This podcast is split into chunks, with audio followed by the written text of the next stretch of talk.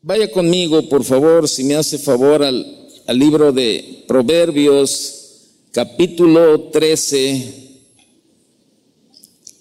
Proverbios capítulo 13, verso 12. Eh, en esta ocasión yo quisiera que, digo, si no tiene el, el, eh, esta versión, yo se, la, yo se lo leo, ¿verdad? Este, la versión de, eh, es la versión de palabra de Dios para todos, que en esta ocasión de ahí tomamos el versículo. En, la Reina Valera dice, la esperanza que se, que se demora es tormento del corazón pero árbol de vida es el deseo cumplido. Y la palabra de, en palabra de Dios para todos dice, cuando se pierde la esperanza, se debilita el corazón, pero un deseo alcanzado es un árbol de vida. Probablemente usted, ¿verdad? Al igual que yo, hemos escuchado muchas veces ese famoso dicho que la esperanza que muere al último, dicen por ahí, o la esperanza es lo último que se pierde. Bueno, por eso le digo que eh, esta enseñanza va de la mano con las peticiones que hemos presentado en esta, en esta tarde. Dije hace rato en esta mañana, bueno, pues es que es el, el gozo, ¿verdad?, de, que ya llegue el domingo también y estemos juntos. Y, y hemos presentado estas peticiones al Señor precisamente, ¿verdad?, con fe, con fe, porque son dos cosas totalmente diferentes. Mire, vaya Primera de Corintios capítulo 13, por favor. Primera de Corintios capítulo 13 en el verso 13. Primera de Corintios 13, 13. Dice, y ahora permanecen la fe, la esperanza y el amor. Estos tres, pero el mayor de ellos es el amor. Ahora, ahí, si usted se fija, la misma palabra de Dios nos hace una separación de la fe y de la esperanza, ¿verdad? Entonces, eh, de esa forma, nosotros podemos, este, eh, ahorita oramos con fe, creyendo que el Señor ha escuchado cada una de nuestras peticiones. Las pusimos en las manos de Dios y le pedimos con fe. Pero tenemos la esperanza, por ejemplo, la esperanza que se restaure el matrimonio de Iván y Adriana, esperanza que se restaure eh, la vida del hermano Guillermo Franks, eh, esperanza que de cada una de estas peticiones. Tenemos la esperanza, tenemos el anhelo, tenemos verdad. Eso es también, la fe y la esperanza van de la mano, definitivamente. No hay una sin la otra. Y para poder vivir necesitamos esperanza. Dice Romanos 15, 13, no lo busque, anótelo si gusta solamente. El Dios de esperanza os llene de todo gozo y paz al confiar en Él, para que abundéis en esperanza por el poder del Espíritu Santo. Romanos capítulo 15, verso 13. Entonces, eh, para poder vivir necesitamos esperanza. Por eso el versículo que leíamos, ¿verdad? Que que, este, que eh, eh, es cuando, eh, déjeme recordarle, ya se me olvidó, dice, cuando se pierde la esperanza, se debilita el corazón. Bueno, así lo vemos, así vemos a tanta gente, tanta gente que pierde la esperanza. No, oye esto, no, ¿sabes qué? La verdad, yo ya, ya perdí la esperanza. Y dentro de los cristianos vienen a la iglesia, oran, cantan, leen la Biblia, están así, tienen fe, pero muchos han perdido la esperanza. Han perdido la esperanza. Y de eso Dios nos quiere hablar en esta noche. El título de esta enseñanza se llama No pierdas la esperanza. El dicho, hay el dicho ese, le digo, lo último que se pierde es la esperanza. La esperanza muere al último. Ese es un dicho de, ya bastante, bastante conocido. Todos, todos, yo, creo que no hay uno, todos ansiamos días mejores, eh, ansiamos paz, prosperidad, salud, seguridad, salvación. Y hemos escuchado muchas veces que el mundo no se va a componer. El mundo no se va a componer, el mundo va a seguir igual, va, cada vez va a ser peor. Probablemente es verdad todo eso, pero nosotros como cristianos tenemos la gracia de Dios también. Y esto, esto nos alienta a confiar y a mantener nuestra esperanza en Él, porque Él es nuestra esperanza viva. Jesús es nuestra esperanza viva. Entonces, de eso es lo que nos sostiene, ¿verdad? Él es, este, por eso dice Romanos 15, 13, le repito, nos dice que nuestro Dios es un Dios de esperanza. Él es la personificación de la esperanza, la propia esperanza. Él es toda esperanza. Así nuestro Dios se, se, torna en el donador de esperanza y quiere repartir esperanza mediante nosotros y para este fin desea que seamos ricos en esperanza. Hay mucha gente que no tiene esperanza, gente que vive sin esperanza y ahí es donde nosotros podemos, Dios nos ha donado eh, porque usted y yo confiamos, creemos y tenemos fe en un Dios de esperanza pero precisamente hay mucha gente que no tiene esperanza y nosotros podemos, podemos llevarles, ¿verdad? Esperanza a través de las promesas de Dios y de lo que Dios dice en su palabra. El diccionario de la lengua española define esperanza como confianza en que ocurrirá o se, o se logrará lo que se desea. Confianza en que ocurrirá o se logrará lo que se desea. Esa es la esperanza que tengamos confianza en que ocurrirá o se logrará lo que estamos deseando, ¿verdad? Podemos vivir algunos días sin comida. Podemos vivir algunos días sin comida, podemos durar horas sin agua, podemos durar algunos minutos sin aire, pero no podemos vivir sin esperanza. No podemos vivir sin esperanza. La esperanza es un don de Dios que produce paz en nuestro vivir. Nos trae una motivación en cada amanecer, ¿verdad? Cada, cada día que amanece, cada día que nos levantamos, tenemos la esperanza que será un día mejor. Tenemos la esperanza, ¿verdad?, de, de que eh, vamos, vamos a ser de bendición y la gente a nuestro alrededor también será de bendición. Es como un arco iris después de una tempestad, así cuando, cuando está lloviendo y luego este, está fuerte y de un de repente aparece el arco iris y, este, y eso es una muestra de esperanza de que Dios está vivo, porque esa es una promesa de parte de Dios del arco iris. Eso viene de la mano de Dios, es una luz al final del túnel. Es algo que existe dentro de nosotros, que nos ayuda a creer y a seguir adelante es un nuevo horizonte, una nueva perspectiva. Es una gente que está dentro de nosotros y que nos motiva a vivir cada vez más. Y eso es. Lamentaciones 3, vaya conmigo a Lamentaciones, al libro de Lamentaciones. Ahí está eh, en el capítulo 3, si me hace favor, Lamentaciones, está después del libro de Jeremías. Verso 24, Lamentaciones 3, 24. Dice, mi porción es Jehová, mi alma por tanto, en él que esperaré. De ahí viene la palabra esperanza, de esperar. Dice, mi porción es Jehová, dijo mi alma, por tanto en él esperaré. Verso 25, bueno, bueno es Jehová a los que en él esperan, el alma que le busca. Bueno es esperar en silencio la salvación de Jehová. Ahí está. Mi parte es el Señor, dice en otra versión. Por tanto, en Él esperaré. Bueno es el Señor para los que esperan en Él, para, que, para los que le buscan. Bueno es esperar en el silencio, en la salvación del Señor. La única cosa que hace que la vida valga la pena es la esperanza. Créamelo. La mayoría de nosotros espera por cosas y por experiencias que son diferentes o mejores de aquello que tenemos. El texto de lamentaciones que leímos dice que aquellos que esperan en el Señor, aquellos que esperan en el Señor no serán decepcionados. Ese es el problema que muchas veces tenemos en la vida nosotros como cristianos, que ponemos nuestra esperanza en la gente, en los seres humanos. Eh, todos fallan todos fallan, todos fallamos, entonces es cuando, cuando nos sentimos mal.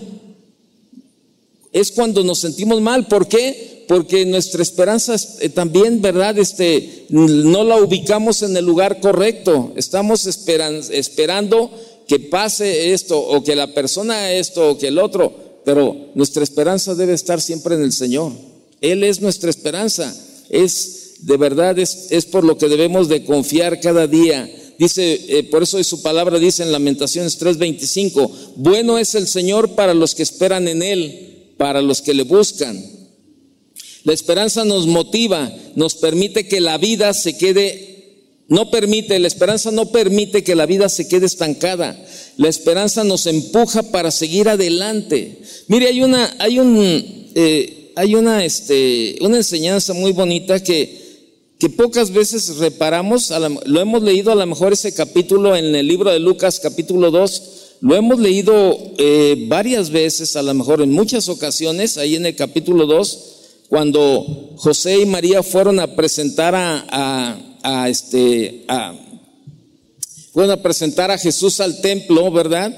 Ahí en el capítulo 2 del libro de Lucas, si me hace favor, dice, presentación de Jesús en el templo, dice arriba del verso 21, ¿verdad? Pero allí, bueno, se, sucede todo eso, que llegan al templo, van a la presentación y todo ese tipo de cosas, pero vaya usted directamente al verso 36, por favor. Eh, dice el verso 36, estaba también allí Ana. ¿En dónde? En el templo. Estaba en el templo. Ella estaba en el templo. Profetiza, hija de Fanuel, de la tribu de Aser, de edad muy avanzada, pues había vivido con su marido siete años desde su virginidad y era viuda, hacía 84 años y no se apartaba del templo, sirviendo de noche y de día con ayunos y oraciones. Esta, o sea, Ana, presentándose en la misma hora, daba gracias a Dios y hablaba del niño a todos los que esperaban la redención en Jerusalén. Fíjese, hablaba del niño a todos los que esperaban. Ella tenía una esperanza, ella tenía una esperanza, esta mujer, este, eh, ella tenía la esperanza, ¿verdad?, de, la redención. Dice la Biblia que, ella duró solamente siete años de casados. Anteriormente, en, aquellos tiempos, eh, las mujeres se casaban a los 14 años de edad. Esa era, esa era la edad en la que todas las mujeres aproximadamente se casaban en esos tiempos de 14 años. Entonces ella duró siete años casada eh, tenía 21 cuando quedó viuda, fíjese, 21 años cuando quedó viuda. Y dice que tenía ya 84 años de viuda, o sea que era de edad como de 105 años de edad, este, Ana, la profetisa. Pero ella tenía una esperanza, ella tenía la esperanza de que iba a ver al Redentor de Israel. Y ahí está, la historia de Ana, ¿verdad? Este tuvo lugar durante los primeros de la, días de la vida de Jesús. Y, le digo, según la ley de Moisés, todo varón primogénito será consagrado al Señor, dice ahí en Lucas 23. Y en vista de esta ley, María y José llevaron a Jesús, ¿verdad? De ocho días de nacido al templo para ofrecer un sacrificio. Dos tórtolas para la circuncisión de Jesús y la purificación de María, ¿verdad? Estas dos personas quienes interactúan con María, José y Jesús fueron movidas por el Espíritu Santo, ¿verdad?, a entrar al templo. ¿Se acuerda de Simeón? También Simeón estaba con, este, esperando. Simeón tomó a Jesús de los brazos de sus padres y dio una profecía. Simeón declara muchas cosas, incluyendo la caída y el levantamiento de muchos en Israel, ahí en Lucas 2.34, ¿sí? Es después de la profecía de Simeón que Ana entra en escena. Ella entra, ¿verdad? Bueno, pero ¿quién era Ana? Bueno, eh, imagínense como una mujer, eh, Ana la profetiza, una mujer que entra en el templo y que resplandece, así como ella, puedo imaginarme a muchas de las mujeres muchas de las mujeres en la vida que se han dedicado a, buscar a Dios, a servir a Dios, eh, honrando, ¿verdad? Este, eh, sirviendo en algunas ocasiones en el templo y siendo sociable para la gente alrededor, compartiendo la palabra. Y yo puedo ver en esta mujer, no una mujer eh, amargada, no, pues es que siete años nada más duré casada, este, mi esposo murió y ya quedé sola yo no, escucho, la Biblia no nos habla de una mujer amargada, nos habla de una mujer que dedicó su vida para servir a Dios. Dice la Biblia que ella oraba, ayunaba, ¿verdad? Y, y, en el templo. Pero, pero la Biblia no nos habla de ella como una mujer que se llenó de, de amargura, de enojo, por, por, porque las cosas no salieron como ella las tenía planeadas. A lo mejor su plan era vivir no siete, a lo mejor era vivir 50, 60, 70 años con su esposo. Y bueno, pues este, solamente duró siete años. Y en lugar de buscar algún refugio en el mundo o en otro tipo de cosas, ella se refugió en el Señor. Y qué tremendo, ¿no? Cuando, cuando tomamos una decisión como esa, que nos que pasamos situaciones en la vida y en lugar de, refugiarnos eh, en el mundo, estoy hablando en el mundo, ¿verdad? En refugiarnos en el alcohol, en el cigarro, en las mujeres, que en los viajes, que, que las compras, cuando la gente tiene dinero y no, pues es que ando buscando un refugio, ando buscando algo que me motive, ando buscando algo, pues este, ahora que estoy pasando por este tiempo difícil y, y luego mucha gente en el mundo tiende que el alcohol y que las mujeres o que los hombres o que todo ese tipo de cosas esta mujer fue y se refugió en el Señor. Esa era la vida de Ana. Es, descrita como la hija de, Penuel y miembro de la tribu de Aser. Entonces, este, Ana es la única profetisa mencionada por nombre en el Nuevo Testamento. Entonces, ella es, e, ella, de verdad, este, esta historia de Ana nos invita a tener el mismo tipo de expectativa que, ella, que, tuvo, que tuvo ella durante su vida. Ella es ejemplo del discipulado cristiano saludable. Algún tipo de ayuno, oración, eh, eh, con oraciones continuas, ¿verdad? Y anunciar las buenas noticias a los demás. Ella nos ayuda a imaginar cómo sería para nosotros confiar únicamente en nuestro Creador. La vida que ella vivió es una vida radical que nos hace una invitación radical a esperar pacientemente la gloria y la bondad de Dios. Eso es lo que debemos de buscar, eso es lo que debemos de hacer. Hay muchas cosas en la vida que, que, no suceden como nosotros queremos, que no suceden como nosotros las tenemos planeadas. Pero eso en lugar de frustrarnos, debería de acercarnos más a Dios y decir, bueno, sabemos si realmente nuestra vida está en las manos de Dios, realmente estamos confiando en Dios, entonces cuando las cosas no suceden de tal manera que nosotros esperamos, es precisamente porque Dios en su sabiduría tiene otro plan, tiene otro propósito, pero todo, tanto las cosas buenas, o sea, las bendiciones, como las situaciones no nada agradables, todo eso nos debe de acercar a Dios. Y mayormente cuando las cosas no salen como nosotros esperamos, ¿verdad? Porque es ahí cuando comenzamos a renegar, es cuando comenzamos a enojarnos contra Dios y comenzamos a, eh, estar allí, ¿verdad? Este, incluso a veces hacer hasta comentarios que no, que no deberían de, ser. Por eso debemos de, de esperar en el Señor, de tener esa esperanza, ¿verdad? Y, y, déjeme decirle algo, la esperanza es una, es un ancla, es un ancla en el cristiano. Es como, usted sabe para qué sirve un ancla en un barco.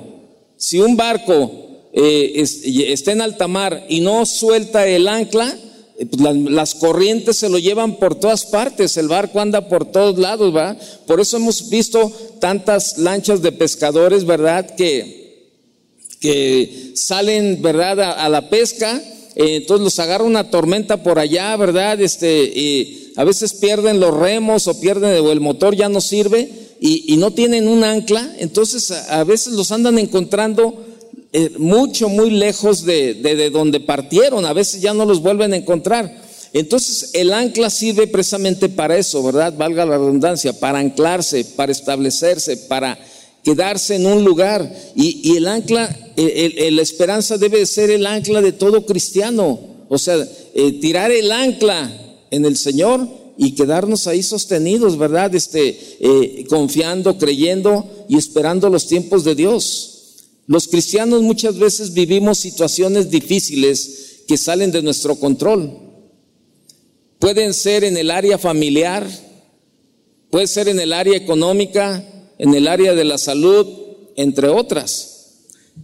Pensamientos negativos acerca de nuestro futuro pueden venir a nuestras vidas si hacemos verlo muy oscuro y todo eso puede también gobernar nuestro corazón y poner a tambalear nuestra fe. Sin embargo, hay algo que por más dura, por más dura que sea la situación, ningún cristiano puede perder. Esto es, esto se llama esperanza. Es lo último, lo que no debemos de perder los cristianos, la esperanza. Y, le repito, tengo otra, otra definición de la esperanza. ¿Qué es la esperanza? Es aquella ancla a la que debemos aferrarnos en tiempos difíciles, ya que solo por medio de ella tendremos la ilusión de que aunque existen los problemas, no serán eternos. No serán eternos. Es una virtud de nosotros los cristianos para que podamos seguir adelante confiando en que Dios actuará a favor nuestro, aún en el tiempo oscuro, aún en los tiempos difíciles, Dios está trabajando en nuestra vida. Aún en el tiempo que tú estás viviendo actualmente y que, que tú lo ves como un tiempo difícil, tú lo ves así, como un tiempo difícil, pero Dios está trabajando en tu vida. Dios está trabajando. Aunque tú no lo veas, si tú eres un hijo de Dios, Dios está trabajando aún en los tiempos más difíciles por los cuales estás pasando. Lamentablemente, ¿verdad? Y contrario a lo que, puede, a lo que se puede pensar, la esperanza escasea en los tiempos difíciles. Es lo que escasea. Y sencillamente tomamos la actitud de enojarnos contra Dios porque no entendemos la situación. Pero aunque haya momentos en los que le hagamos a Dios las preguntas que nuestro corazón tenga, en el fondo de nuestro corazón siempre debemos tener el ancla de la esperanza. Uno de los salmos más poderosos que nos hablan de la protección de Dios en tiempos difíciles comienza hablándonos de la esperanza. Vaya conmigo al Salmo 91, por favor.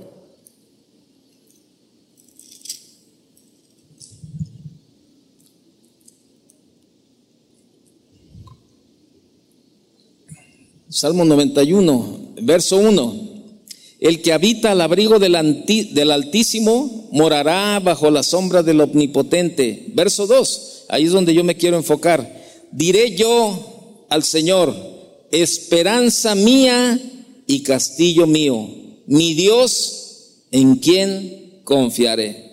Esperanza mía y castillo mío. ¿Es Dios tu esperanza?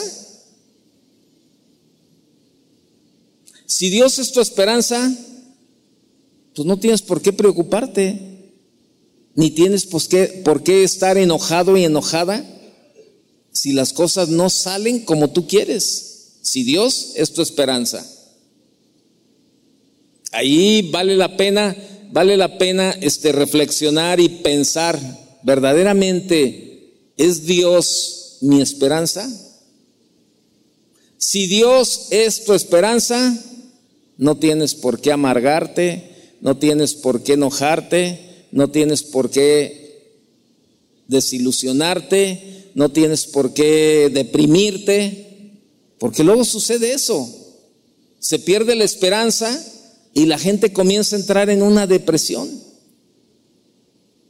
Hace unos días eh, yo fui a cortarme el pelo y y la persona que, me corta, que, que, me cortaba el pelo, yo tenía cortándome el pelo con ella desde el año 74 hasta que inició la pandemia en el año 2020. Sáquele números. Cuarenta y tantos años cortándome el pelo con la misma persona, con la misma. Este, eh, yo la conocí, pues nos conocimos, imagínense, en el 74, yo tenía 20 años, ella es de mi edad más o menos también. Y bueno, pues 20 años, este, todos estos años ahí. Entonces comenzó la pandemia y ella cerró, cerró, ¿verdad? Su, su, su estética.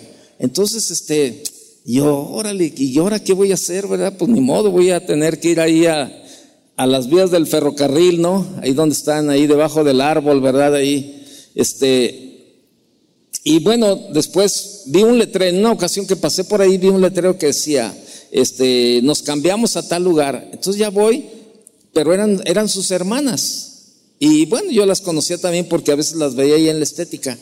Y este, y el, eh, ya pues, total, di de nuevo con ellas y ellos tienen, tienen el mismo estilo para cortar el pelo, el mismo, porque la hermana mayor, que era la que me cortaba el pelo, fue la que las, les enseñó a ellas a cortar el pelo.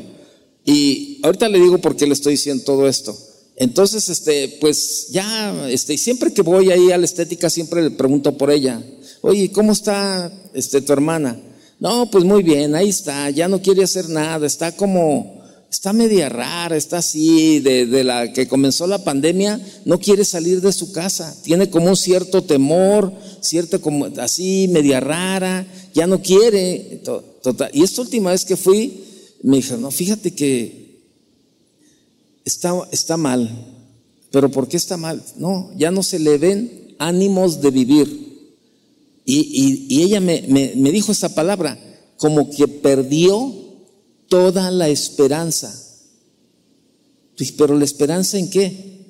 Pues a lo mejor en la esperanza que el tiempo se compusiera, a lo mejor que se terminara la pandemia, a lo mejor que ya no hubiera enfermos. Dice, y luego también se le juntó con que sus hijos también no les, no, no, no salieron o no dieron el, el, resultado que ella esperaba. Dice, entonces todo eso se le, se le acomodó.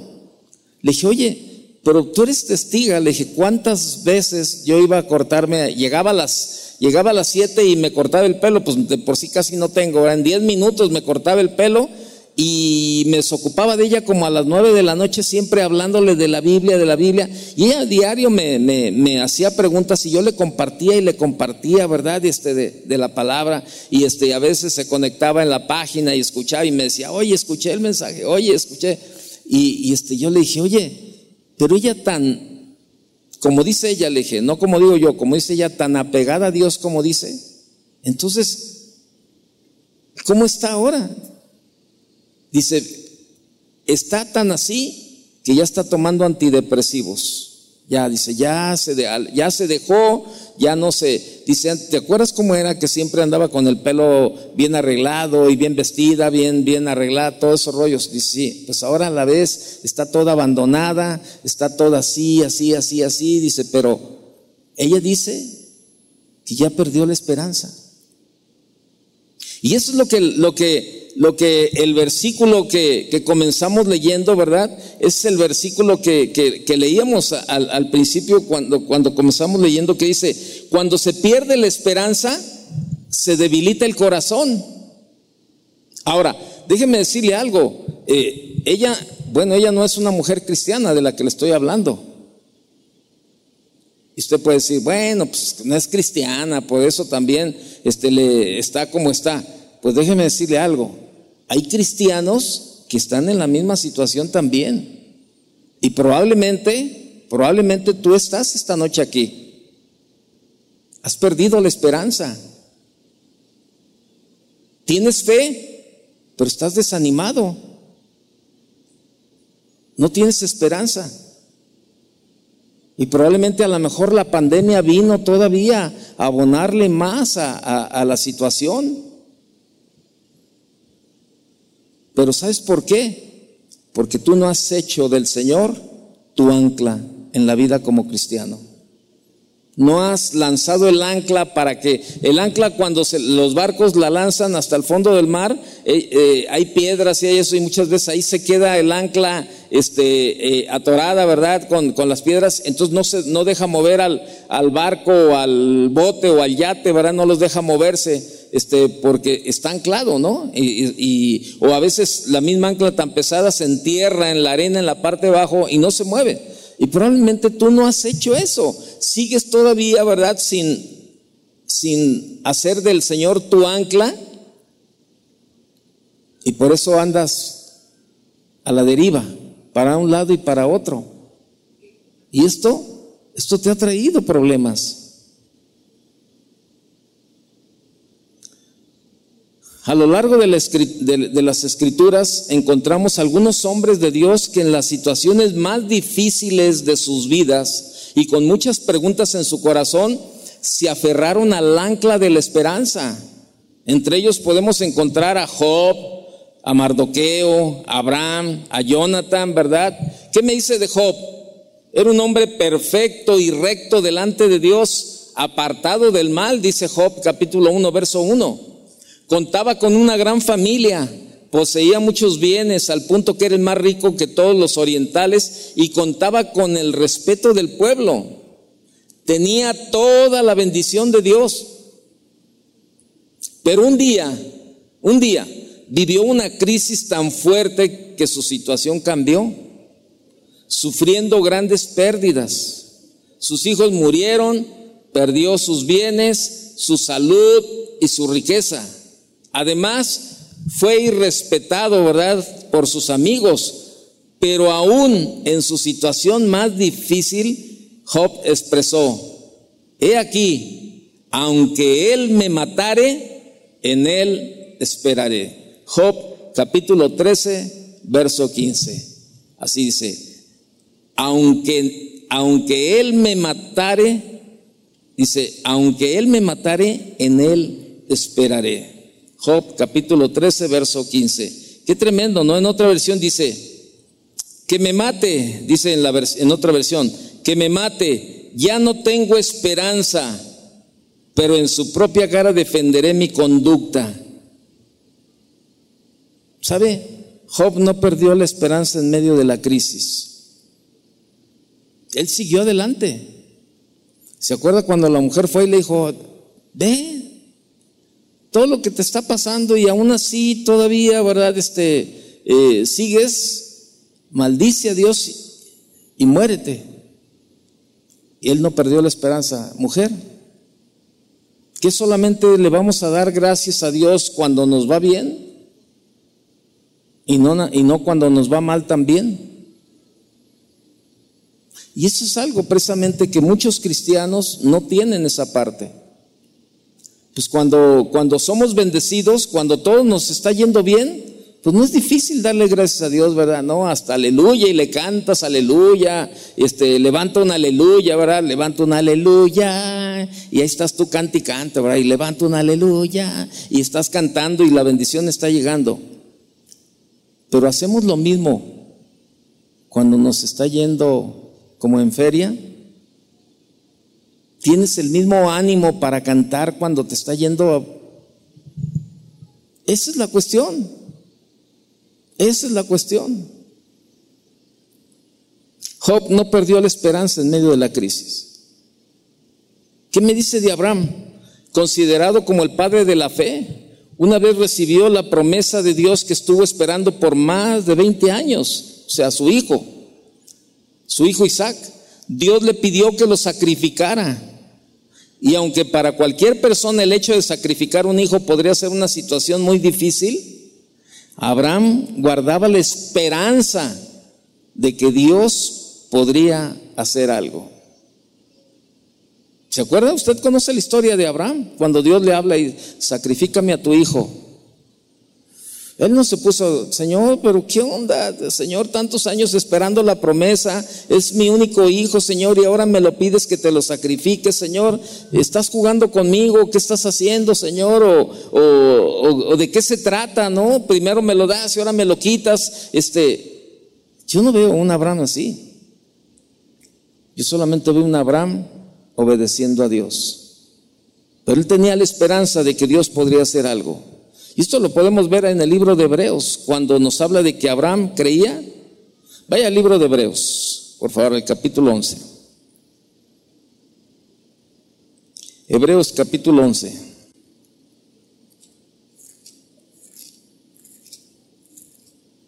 Verso 9.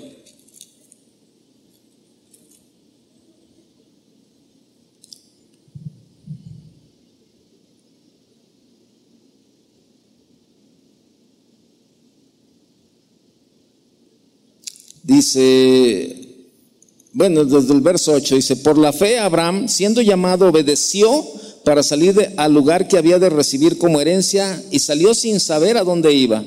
Por la fe habitó como extranjero en la tierra prometida, como en tierra ajena, morando en tiendas con Isaac y Jacob, coherederos de la misma promesa, porque esperaba la ciudad que tiene fundamentos, cuyo arquitecto y constructor es Dios. Por la fe también la misma Sara, siendo estéril, recibió fuerza para concebir y dio luz, dio a luz aún fuera del tiempo de la edad, porque creyó que era fiel quien lo había prometido. Sí, ahí está. Dice, por lo cual, verso 12, por lo cual también de uno, y ese ya casi muerto, fíjese, de uno, y ese ya casi muerto, salieron como las estrellas del cielo en multitud y como la arena innumerable que está en la orilla del mar. Ahí está, ¿no? Pensando que Dios es poderoso para levantar aún de entre los muertos, de donde en sentido figurado también le volvió a recibir. Verso 19 de ese capítulo dice, pensando que Dios es poderoso, dice, hablando de Isaac ahí, pensando que Dios es poderoso para levantar aún de entre los muertos, de donde en sentido figurado también le volvió a recibir. Qué tremendo, ¿no? Qué prueba la de Abraham. Dice el verso 17, por la fe Abraham cuando fue aprobado ofreció a Isaac y el que había recibido las promesas ofrecía su unigénito, habiéndosele dicho, en Isaac te será llamada descendencia pensando que Dios es poderoso para levantar aún de entre los muertos, de donde en sentido figurado también le volvió a recibir. Por la fe bendijo Isaac a Jacob y a Saúl respecto a cosas venideras. Fíjese, qué tremendo, ¿no? O sea, aún en medio de todo eso, Abraham no perdió la esperanza en medio de la crisis. ¿No la perdió? Entonces, vemos de verdad ahí, este, qué tremendo, la verdad, este, esa parte, ¿no? ¿Se acuerda? Vaya conmigo a números 14, por favor. Números 14.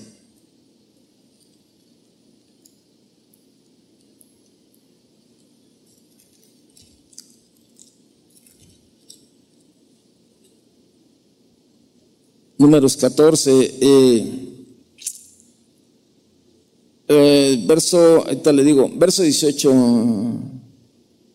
A ver, números, perdón, número 14, eh, verso 8, perdón. Dice, si Jehová se agradare de nosotros, Él nos llevará esta tierra y nos la entregará, tierra que fluye leche y miel. ¿Quiénes son? ¿De quién está hablando? Bueno, está hablando de los, de, de los espías que fueron, ¿verdad? Este, Josué y Caleb. Eh, dijeron al pueblo que estaba desanimado por los gigantes que había en la tierra que debían conquistar. Dice, sí, si el Señor se agrada de nosotros, Él nos llevará a esta tierra y nos la entregará, tierra que fluye leche y miel.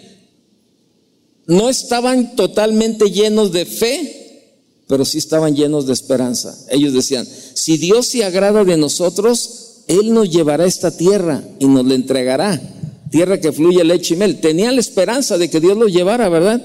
Pero dice, si se agrada, o sea, no estaban ellos muy convencidos de que Dios se pudiera agradar de ellos. Entonces vemos ahí, ¿verdad? Que, que hay cristianos que tienen fe, pero no tienen esperanza. Y también hay algunos que tienen esperanza, pero pues no, tienen, no están muy llenos de la fe. ¿Sabe? Además de ser un ancla para, para nuestros tiempos difíciles, la esperanza, la esperanza trae grandes beneficios para nuestras vidas, créamelo. Cuando esperamos que Dios actúe a, a favor nuestro en medio de la crisis, podemos estar seguros de que experimentaremos la bondad de Dios. Por eso Lamentaciones 3:25 que leímos decía, bueno es Dios a los que en Él esperan, al alma que le busca. Dios va a ser bueno con, nosotros cuando lo ponemos como el ancla en nuestra vida. No seremos avergonzados. Algunas veces pueden venir pensamientos del enemigo, del enemigo diciéndonos que poner nuestra esperanza en Dios es en vano, pero las escrituras nos hablan muy claramente al respecto. Salmo 25, verso 3, por favor. Salmo 25, verso 3. Salmo 25, verso 3. Ciertamente ninguno de cuantos esperan en ti será confundido. Pero en la otra versión dice, quien en ti pone su esperanza, jamás será avergonzado. Quien en ti pone su esperanza, jamás será avergonzado. Isaías 49, 23 dice, y conocerás que yo soy Jehová, que no se avergonzarán los que esperan en mí. Eso dice, ahí está. Dice, y dice, reyes serán los, tus, dice, reyes serán tus ayos y sus reinas tus nodrizas. Con el rostro inclinado a tierra te adorarán y lamerán el polvo de tus pies. Y conocerás que yo soy Jehová, que no se avergonzarán los que esperan en mí. Ahí está la esperanza. Y sabe, lo más tremendo es cuando confiamos en el Señor, vemos la restauración de Él y muchas veces Dios nos restaura al, doble. Como vemos, este, estuvimos hablando de la crisis tan fuerte que vivió Job, pero su final fue muy gratificante. Recibió el doble de todo lo que perdió. Dice Job 42, 10, y quitó Jehová la aflicción de Job cuando él hubo orado por sus amigos y aumentó al doble todas las cosas que habían sido de Job. ¿Sabes? A veces Dios permite que pasemos situaciones difíciles porque Él quiere saber lo que hay en nuestro corazón. Dios quiere saber lo que, lo que hay en nuestro, en nuestro corazón. Por esto, esto lo confirma el profeta Zacarías, ¿verdad? Afirmando aún más que cuando ponemos nuestra esperanza en Dios, recibiremos el doble de todo lo que hayamos perdido, ¿verdad? Dice Zacarías 9:12, volveos a la fortaleza, oh prisioneros de esperanza. Hoy también os anuncio que os restauraré al doble, que restauraré el, doble. Zacarías capítulo 9, verso 12, ahí lo tiene en la pantalla. Y es esto lo que viene para cada uno de nosotros. ¿Qué es lo que estás viviendo? Ahí está. Por eso no podemos perder la esperanza. No podemos perder la esperanza. Y es por eso que no debemos perder la esperanza, aunque nos parezca absurdo lo que estamos creyendo aunque nuestra situación familiar sea terrible, aunque nuestra crisis económica sea aterradora, o aunque los diagnósticos de nuestra salud sean de muerte y empeoren cada día, no podemos perder la esperanza. Es, no podemos darnos el lujo de perder la esperanza. Necesitamos la esperanza para vivir. Necesitamos la esperanza. Por eso cuando hay una tormenta en nuestras familias o en nuestro alrededor, Dios está buscando uno que tenga esperanza para que de esta manera Dios pueda obrar tremendos milagros a través de él. No podemos perder la esperanza. Y, esto sucede eh, en las familias. En alguna ocasión eh, recuerdo que estaba, estábamos, estaba pasando yo por una situación, eh, por un problema muy fuerte, muy fuerte, el problema estaba fuerte, o sea, era un problema que, que, involucraba, pues involucraba este dinero, involucraba muchas cosas. Y, y, yo recuerdo que estábamos en un viaje, mi esposa y yo, y veníamos de regreso, ¿verdad? Y, y mi esposa me vio así, pues medio cabizbajo, ¿verdad? Este, medio, me dijo, ¿qué tienes? Le dije, no, no tengo nada. Y, a veces uno se queda callado por no, este, por no preocupar a los demás. Y, es, y tienes razón, ¿no? Pero cuando tú ves que la persona que está contigo tiene el carácter, tiene el valor, ¿verdad? Y tú sabes que puede ser una ayuda en tu vida, que puede ser una bendición en tu vida, pues es bueno compartirlo y decirle, mira, estoy pasando por esto, ayúdame a orar. Y estamos ahí en, en un aeropuerto, ¿verdad? Veníamos de Edmonton y este de, de, Canadá y este iba a ser un viaje muy largo porque íbamos era Edmonton luego llegaba a Seattle luego de Seattle a Los Ángeles y de, Los Ángeles llegaba aquí hasta el día siguiente verdad estamos a las 4 de la tarde en, en el aeropuerto de Edmonton y íbamos a llegar aquí a, a, aquí a Guadalajara como a las 6 de la mañana imagínense todo ese tiempo ahí Y entonces me dice, ¿qué tienes? Y ya le empecé a platicar, le dije, no, fíjate que está un problema así, así, así, así. Y me dijo, ¿y, ¿y tú tienes culpa en eso? Le dije, no, la verdad no. Le digo, pero me siento también como parte de, de la responsabilidad, pero tú no tienes, no. Me dijo, entonces, ¿de qué te afliges? ¿Cuál es tu preocupación? No te preocupes, Dios tiene una salida. ¿Tú crees que Dios puede sacarte o librarte? Sí, sí creo, sí creo. Ahí es donde entra la fe. Sí creo, sí creo.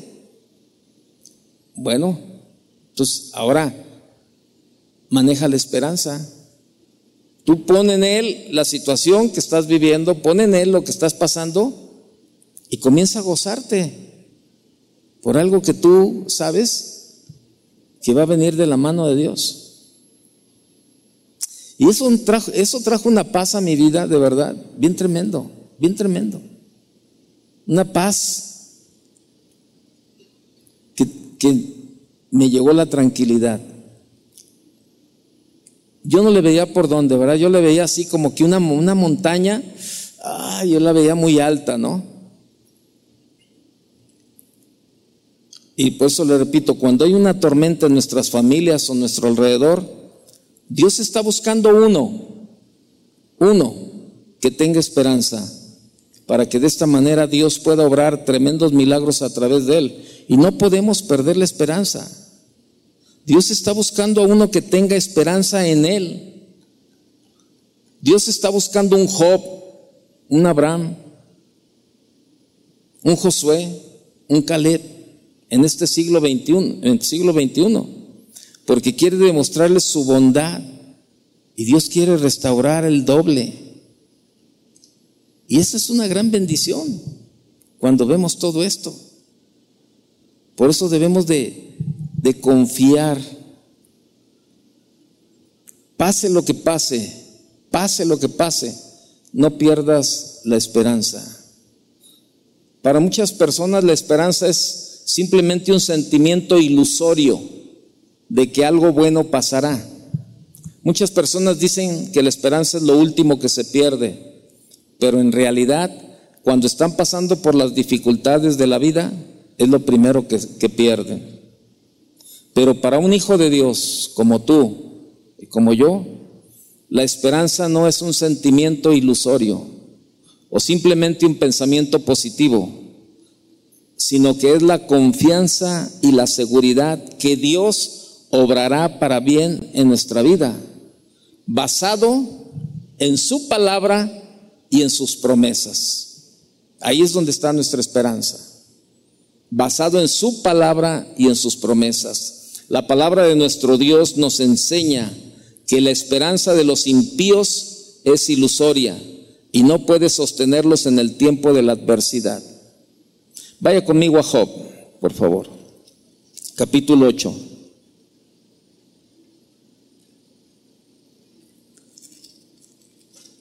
Job capítulo 8, verso 13.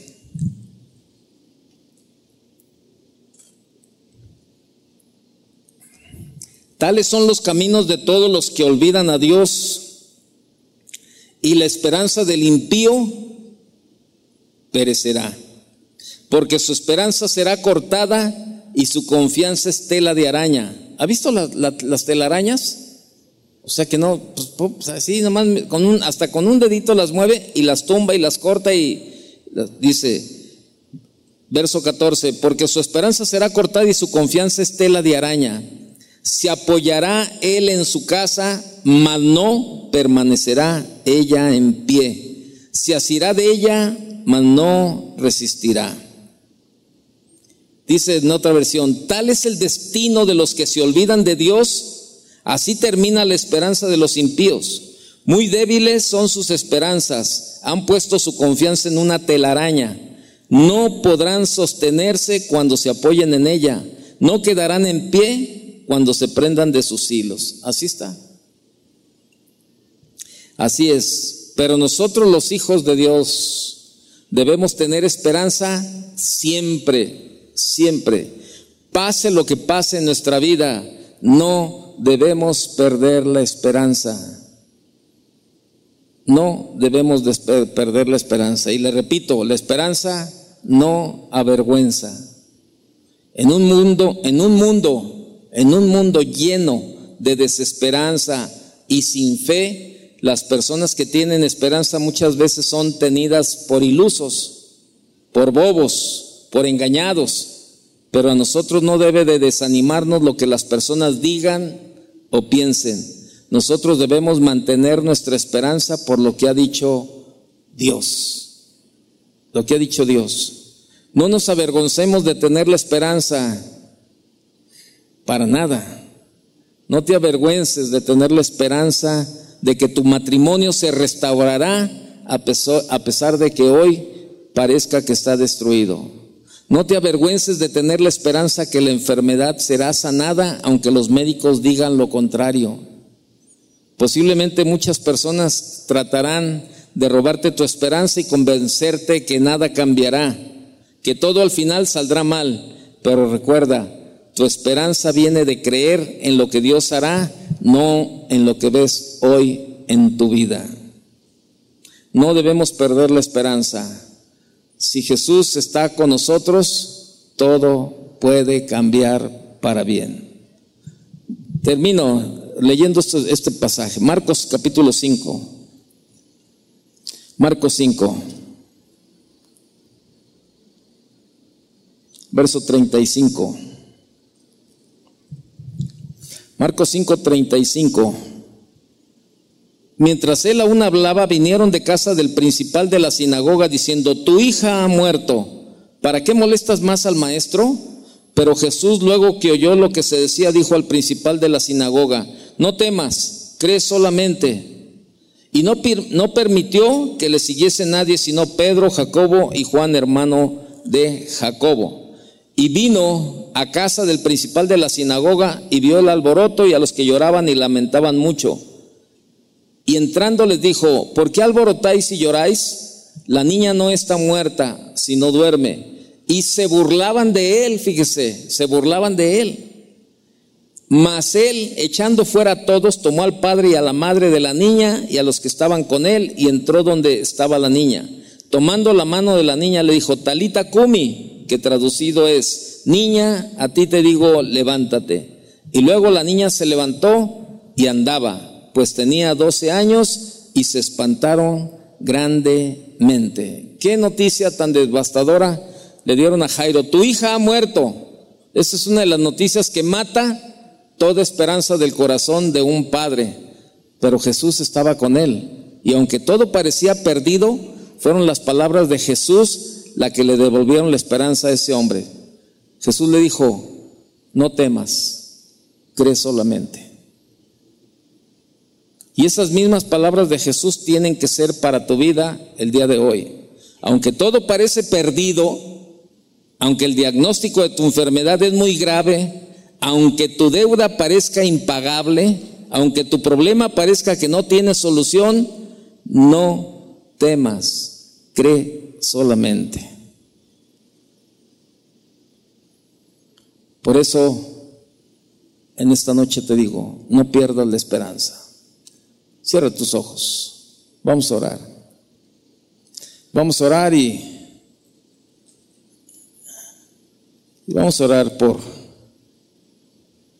Probablemente hay algunos en esta noche que, que están desanimados, que han perdido la esperanza, que han pasado los tiempos, ¿verdad? Y tú has estado orando, has estado creyendo, ¿verdad? Y, y no has visto la respuesta de Dios y esto, esto te ha traído un desánimo, te ha traído de verdad este que pierdas toda esperanza. Pero hoy en esta noche, hoy en esta noche yo te quiero animar. Yo te quiero animar a que hagas a que hagas de la esperanza un ancla en tu vida. Si tú estás vamos a llamarlo así, si tú estás desesperanzado o desanimado, ponte de pie. Ponte de pie. Yo no dudo que tienes fe, pero has, te has desanimado, has perdido, has perdido esa, esa parte de verdad de,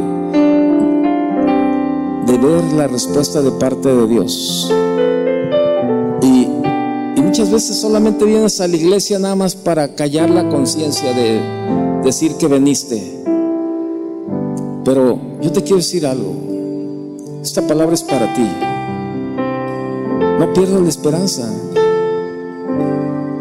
Haz, de, haz del Señor tu ancla en esta noche para que no andes por un lado. Y deja, deja de ver Deja de ver la situación que te rodea. Deja de ver que si tu esposo no cambia, que si tus hijos no cambian, que si la situación económica no cambia. Deja de ver eso. Y ve lo que la palabra de Dios te dice cada día. Y Dios te dice claramente a ti, nada hay imposible para mí. Levanta tus manos en esta noche. Y tú dile, Señor, perdóname porque he confiado, Señor, en otras cosas. He puesto mi esperanza, Señor, en, en cosas vanas y no en ti. Pero hoy, en esta noche, Señor, yo quiero que mi esperanza en ti sea el ancla de mi vida, Señor. Que nada me mueva, Señor, de que nada me aparte de ti. Que a pesar de las circunstancias, yo pueda ver que tú sigues trabajando en mi vida, Señor. Aun cuando no veo, Señor, la respuesta, pero tengo la esperanza que la veré. Porque creo en ti, Señor. Porque mi fe está puesta en ti, Señor. Las cosas, Señor, vayan diferente del rumbo, Señor, que yo he planeado, que yo he creído, Señor. Sé que aún en medio de la situación, ahí estás tú, Señor. Trabajando, preparando, Señor, y, y haciendo, Señor, tu voluntad.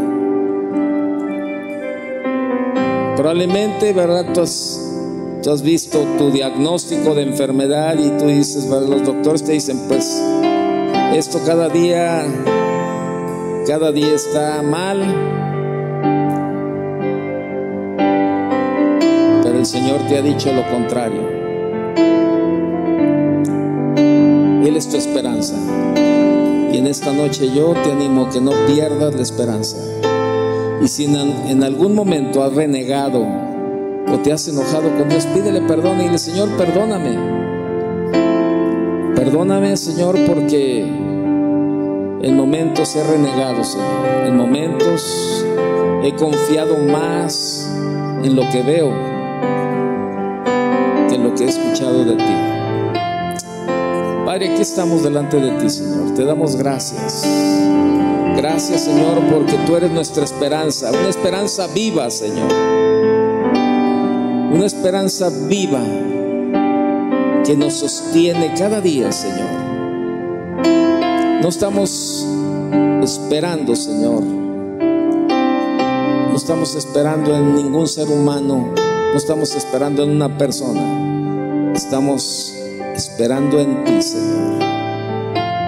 Gracias, Señor, por tu palabra. Gracias, Señor, porque sabemos que nuestra esperanza en ti no nos avergonzará, Señor.